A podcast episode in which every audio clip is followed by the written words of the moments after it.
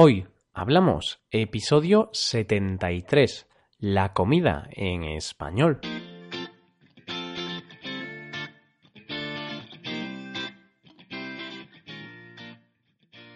Bienvenidos a Hoy Hablamos, el podcast para aprender español cada día.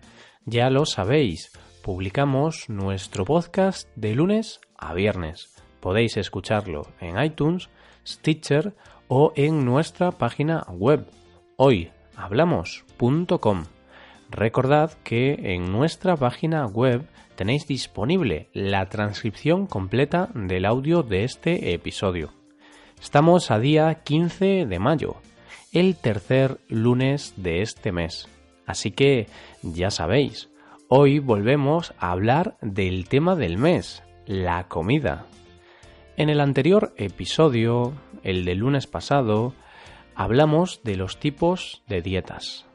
Principalmente comentamos la dieta mediterránea, la dieta vegetariana y la dieta vegana. Como os comenté en el pasado lunes, creo que es interesante dedicar un programa completo a la dieta mediterránea, pues es la famosa dieta española. Por lo tanto, este programa estará dedicado por completo a la dieta mediterránea. Espero que os guste.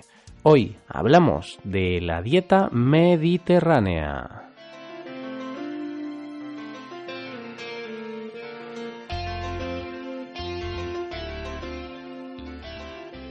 La dieta mediterránea es la dieta más popular en España. Esta dieta es propia de los países del mar Mediterráneo, como España, Italia o Grecia. La mayor parte de la población española sigue esta dieta. ¿Y en qué consiste la dieta mediterránea?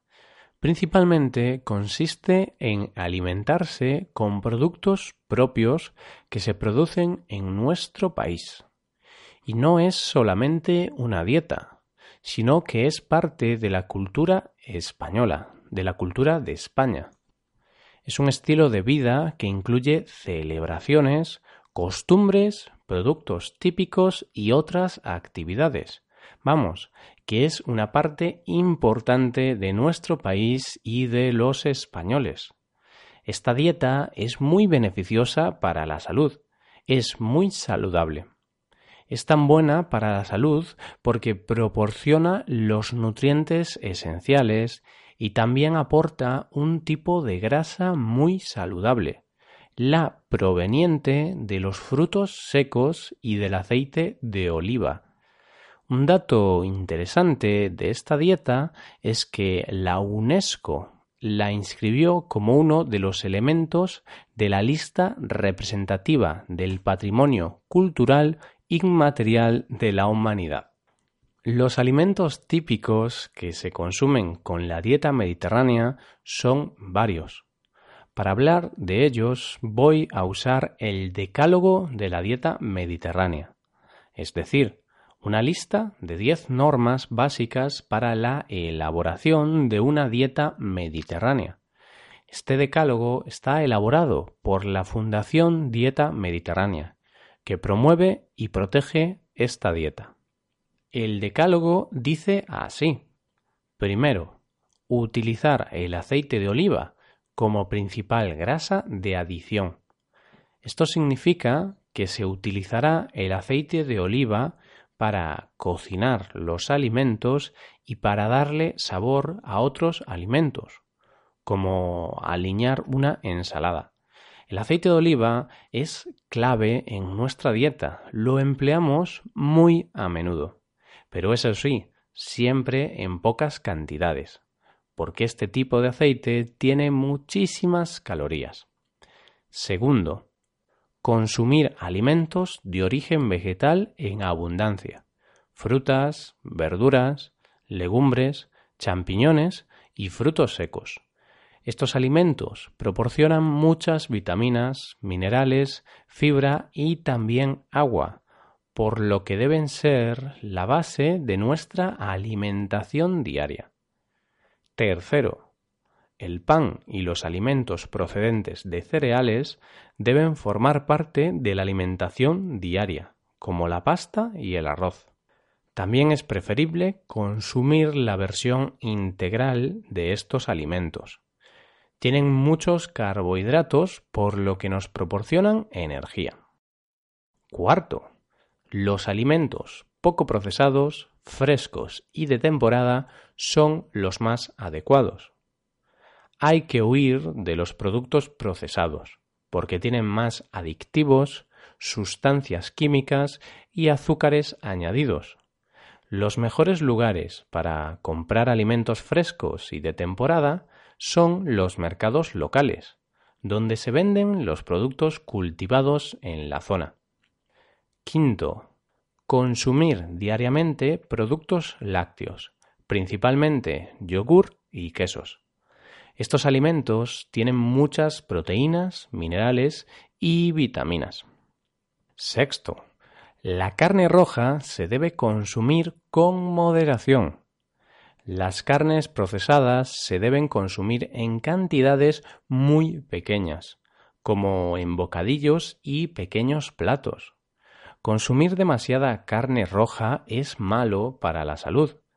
Recordad que la carne roja es la que proviene de los mamíferos, como la vaca o el cerdo. Séptimo. Consumir pescado en abundancia y huevos con moderación. El pescado nos aporta grasas muy saludables. Por su parte, los huevos contienen proteínas, grasas y vitaminas de calidad, por lo que se recomienda consumir unos cuatro huevos por semana. Octavo, la fruta fresca tendría que ser el postre habitual. Los dulces y pasteles deberían consumirse ocasionalmente, porque contienen azúcares y grasas perjudiciales para nuestra salud. Noveno. El agua es la bebida más importante. El vino es una bebida tradicional en la dieta mediterránea, pero debe tomarse con moderación. Y décimo, realizar actividad física todos los días, porque hacer ejercicio es tan importante como llevar una dieta equilibrada y saludable. Estos son, de forma resumida, los diez mandamientos o las diez normas básicas de la dieta mediterránea. Me recuerdan un poco a los diez mandamientos de la Biblia. si queréis poner en práctica esta dieta, deberíais seguir estas normas y tratar de cumplirlas.